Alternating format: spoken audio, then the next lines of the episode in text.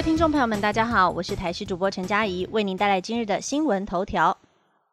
台湾人在柬埔寨被暴打影片曝光，知情者表示，集团锁定台湾人。近来，柬埔寨成为网络热门关键字，主因是很多求职广告打着高薪征才，吸引一些台湾人上钩。结果到了当地，护照马上被没收，男的被暴打勒赎、摘卖器官，女的遭到性侵或是强迫卖淫。而一段集团暴打影片也随之热传，男子被打到流血，求家人汇款。虽然口音为中国口音，不过据说集团是以相同手法，目标已经变换，锁定台湾人下手。并且有网友透露，现在很多的真彩广告，还有一种叫做免费玩，帮忙买机票，但其实一下飞机马上会被扣留护照。凡是到东南亚高薪打工的，最好都别去，稳死的。而这段影片也引发很多讨论，引起网友批评，受害者竟然会相信到东南亚去赚取高薪之外，还有其他网友附和不法集团的确锁定了台湾人，尤其当中国公安已经将这些坏人的家人锁定，然后逼迫他们回到大陆自首后，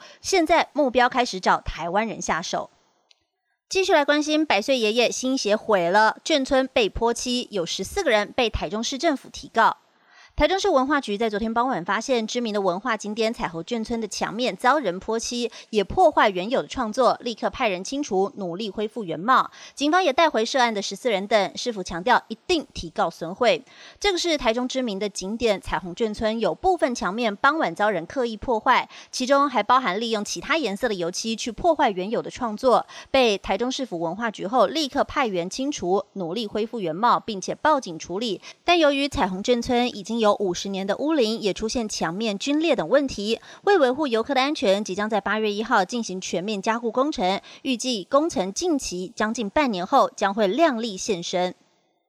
继续来关心佩洛西亚洲行，全球关注疑似美军专机起飞，将近十万人线上观看。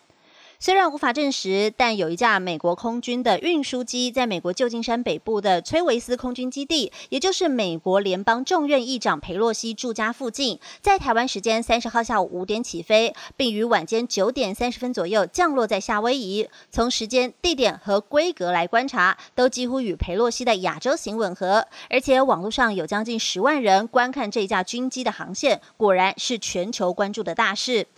而美国媒体 NBC 的报道，佩洛西的行程率团二十九号展开亚洲行，预计到日本、南韩、马来西亚和新加坡。而最受关注的地点台湾，目前在行程上仍是暂定。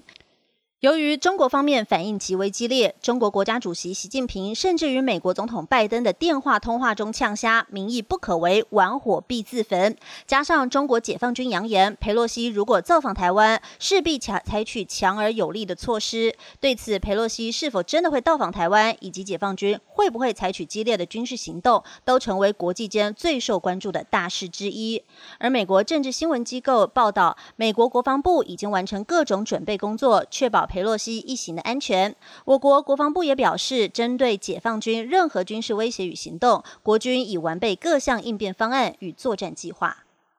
最后关心国际消息，八十岁拜登因转阳再度确诊重启隔离，白宫医师表示，很可能出现反弹感染。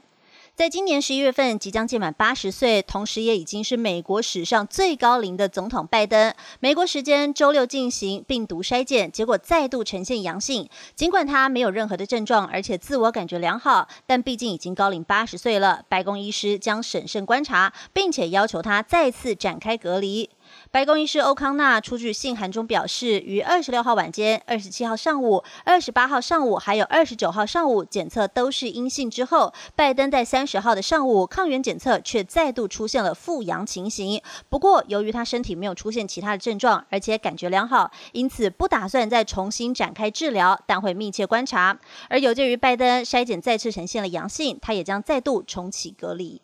以上新闻由台视新闻编辑播报，感谢您的收听。更多新闻内容，请锁定台视各界新闻以及台视新闻 YouTube 频道。